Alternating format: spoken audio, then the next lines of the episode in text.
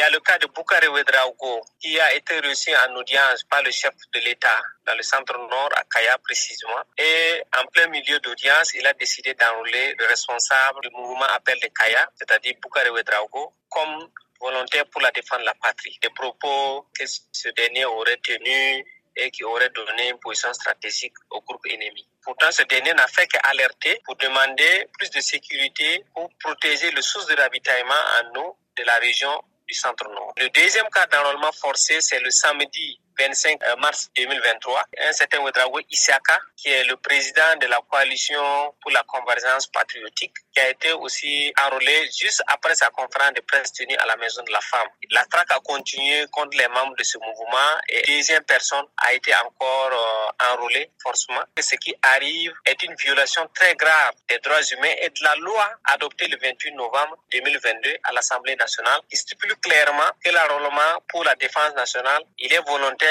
et il faut des personnes de bonne moralité et d'une bonne aptitude physique et mentale. Donc je ne sais pas sur quelle base aujourd'hui, le chef de l'État peut, au mépris de la loi, enrôler des citoyens burkinabés qui également apportent leurs contributions sur la base de la veille citoyenne et également soutenir l'effort de l'autorité au niveau local. Est-ce que vous comprenez la communication de guerre que veut instaurer le gouvernement? Oui, on est d'accord avec la communication de guerre avec la situation, on comprend. Mais ici, on s'inscrit en faux par rapport à l'accusation portée à Boukare Ouedraogo parce que le lac Dem, c'est-à-dire le site qui est estimé stratégique, était à sa troisième attaque. Donc, ce n'est pas Boukare Ouedraogo qui a indiqué au groupe djihadiste que c'est une position stratégique, mais c'est les groupes djihadistes qui ont tenté à maintes reprises de contrôler cette zone stratégique. Et donc, Boukare Ouedraogo n'a fait qu'insister pour dire qu'au regard des menaces et des défiances qui planent sur cette localité et sur le site stratégique, il y a lieu de renforcer la sécurité. Qu'est-ce qu'on peut attendre de mieux pour un citoyen?